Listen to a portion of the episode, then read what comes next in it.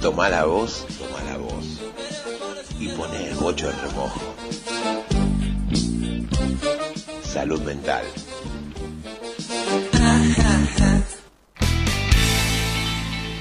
Y seguimos con más Toma la voz, eh, arrancando la columna de salud mental que nos tiene la parte 2 Sí. de mitomanía. Bueno, Mitomanía, Roque, parte por favor. 2. Este, vayamos un poco haciendo un breve resumen de escenas del capítulo anterior. Por Habíamos favor. hablado que la mitomanía era el trastorno que se caracterizaba por un impulso intenso y duradero a mentir o a desfigurar la verdad.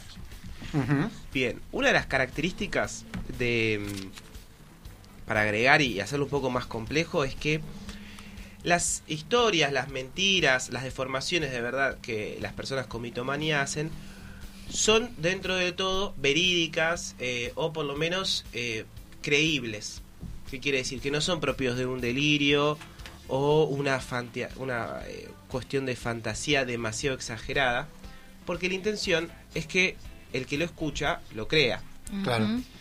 Son mentiras más o menos bien armadas, digamos. Sí, dentro de todo eh, no son cosas completamente fuera de- del orden de- Claro. de, cierta lógica o delirantes, exactamente. Y aparte, eh, y esta característica me parece fundamental y lo recalcamos mucho la semana pasada, es que eh, siempre las historias tienden a hacer quedar a la persona que miente en una manera muy, eh, muy arriba, muy eh, propio de admiración. Quiere Claro. generar la persona con mitomanía que los otros lo admiren Mm. a partir de estas historias falaces, estas mentiras que arma. ¿Sí? Sí. Eso es más o menos lo que habíamos dicho un montón de cosas más. Para quienes quieren escuchar, recomiendo que vayan al episodio 1 y con el episodio 1 y el episodio 2 van a tener como una visión más completa. Recordame, Fran, por favor, cómo llegamos a ese podcast. ¿Cómo llegamos a ese podcast? Se meten en Spotify, Sí, buscan salud mental todo junto Sí. y ahí aparece mi fotito y están todos los episodios. No tienen Spotify, están en contra de eh, los sistema, medios masivos de comunicación, se van a SoundCloud, ponen lo mismo y aparece. Así que no hay ningún problema. ok. Vayamos a algo que me parece que, que ahora que tenemos un poco más de tiempo podemos ex- eh, explayarnos más, que es muchas veces se hace la comparación entre mitomanía y cleptomanía. Eh, no sé por qué, incluso. Claro, no sé por qué siempre aparecen juntos, pero eh, me parece que acá eh, es importante hacer una distinción. La cleptomanía, esto, eh, digámoslo, tiene que ver con una dificultad en el control de los impulsos que lleva a una persona al hurto constante de diferentes objetos. ¿Sí? Es algo que la persona de ninguna manera puede controlar. Este, y lo que me parece importante, así como el mitómano no puede dejar de mentir, el cleptómano no puede dejar de hurtar, digo Sí. esto hurtar porque el robo, a diferencia del hurto, implica violencia. Y el cleptómano no roba con violencia, agarra cosas sin que te des cuenta. Claro, es como aprovecha un descuido y ping, Y ping, algo. exactamente. ¿Cuál es la diferencia principal en esto? Es que eh, el, habíamos dicho que el mitómano tiene siempre la intención de hacer, quedar bien con sus mentiras.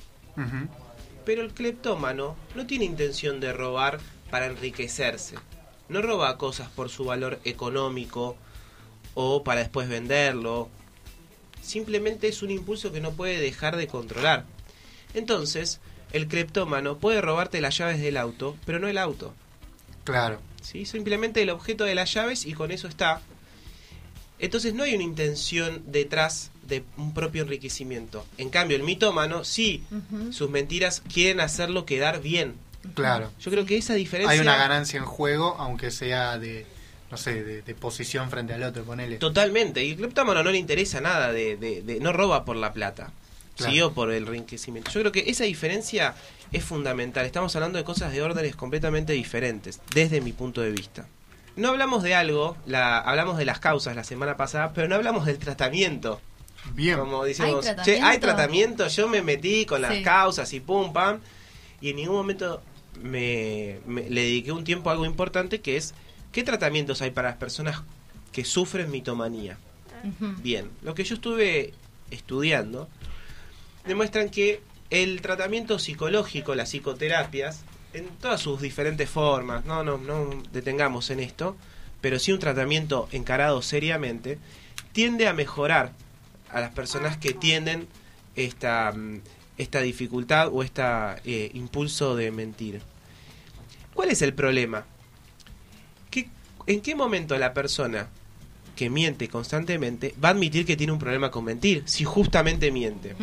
El problema principal de las personas con mitomanía es que acepten lo que les está pasando para poder así arrancar una terapia. Ese es el principal problema. No llegan nunca a, a consultar por este tema porque constantemente, eh, nada, inventan otras cosas, mienten, entonces eh, no hay una confrontación genuina con lo que les está pasando. En el caso, a se le suma alguna dificultad más, en el caso en que lleguen a, a un tratamiento, está siempre la posibilidad de que esté constantemente mintiendo dentro del tratamiento Claro. y quilombo. no- es un quilombo, sí, sí, y no haya ahí un avance posible porque constantemente está eh, Quedando el bien con el paciente mintiendo. Claro, una de las opciones que, que escuché leyendo, investigando, es que proponen triangular el tratamiento. Es decir, que eh, haya un encuentro con, con otro miembro familiar, con alguien comprometido de su entorno, para ir contrastando lo que esa persona va diciendo en terapia de lo que realmente va pasando. Porque si uno se queda solamente con el texto de la persona con mitomanía, podría estar sí. pasando cosas eh, de las cuales el terapeuta nunca se estaría enterando. Esto creo que nos lleva a hablar de la mentira en general.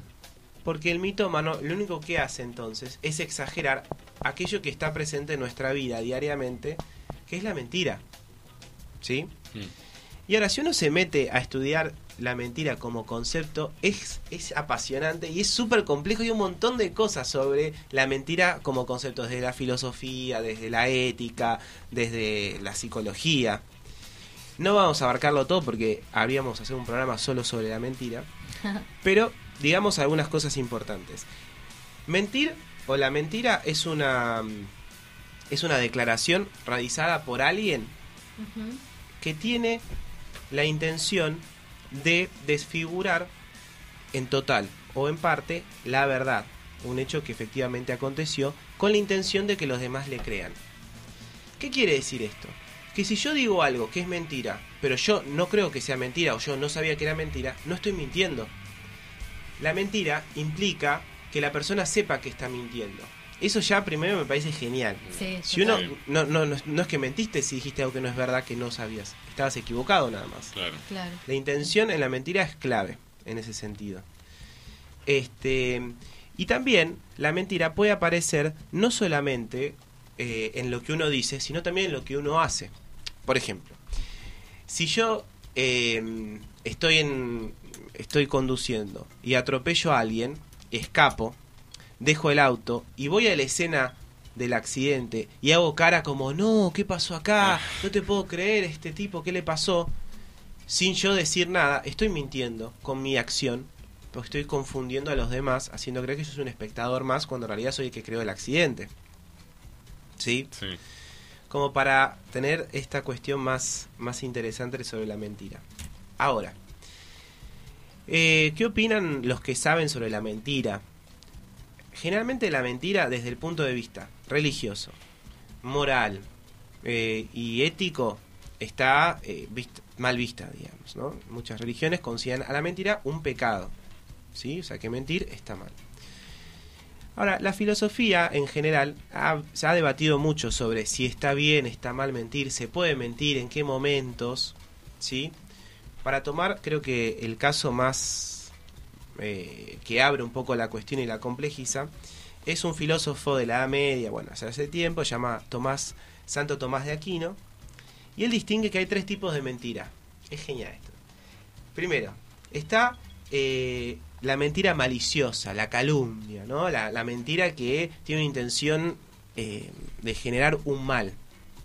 Después está la mentira humorística, acá Nechi lo debe saber manejar muy bien, que es una mentira que tiene un fin eh, jocoso, de generar un chiste en ese momento, pero que no pretende que eh, la mentira pase más allá de eso. Un fin exclusivamente humorístico. Y después está la mentira útil. Dice acá Santo Tomás de Aquino, o sea, un santo lo está diciendo, no está cualquier persona, que existe la mentira útil. Que es lo que nosotros llamamos hoy en día en nuestro léxico la eh, mentira piadosa. Mm. Que es una mentira que se hace en el momento para eh, resguardarnos a nosotros u a otros de un mal mayor. Es decir, miento, genero un mal menor para preservarnos de un mal mayor. Sí. Caso paradigmático en el trabajo. ¿Cuántas veces uno miente en el trabajo para salvar el pellejo? Tal vez para salvar el pellejo de un compañero. Porque si uno dice las cosas tal cual pasaron, eh, el, el puesto laboral está en riesgo. ¿Sí? Ahora, podemos entrar en un debate enorme y larguísimo sobre en qué momento deja de ser una mentira piadosa para convertirse en otra cosa.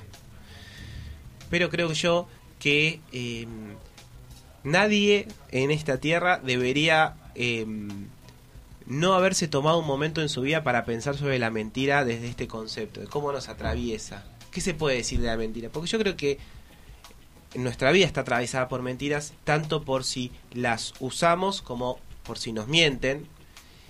Entonces, en última instancia, lo que hace las personas con mitomanía, y esto para cerrar, es exagerar a un punto problemático algo que es propio de nuestra vida, que es la mentira. Sí, por supuesto, en su el, el mitómano en su carácter eh, más problemático, más patológico, porque es algo que no puede dejar de hacer. Pero en última instancia, lo que a mí me llevó la mitomanía es a reflexionar sobre la mentira en general. Y esto le quería traer estas pequeñas como indicios, estos pequeños hilos para tirar, pero este me parecía muy interesante. Si te gustó este episodio, te invito a que escuches más podcasts en Spotify o SoundCloud con el nombre Salud Mental. Yo soy Francisco Roque, hasta la próxima.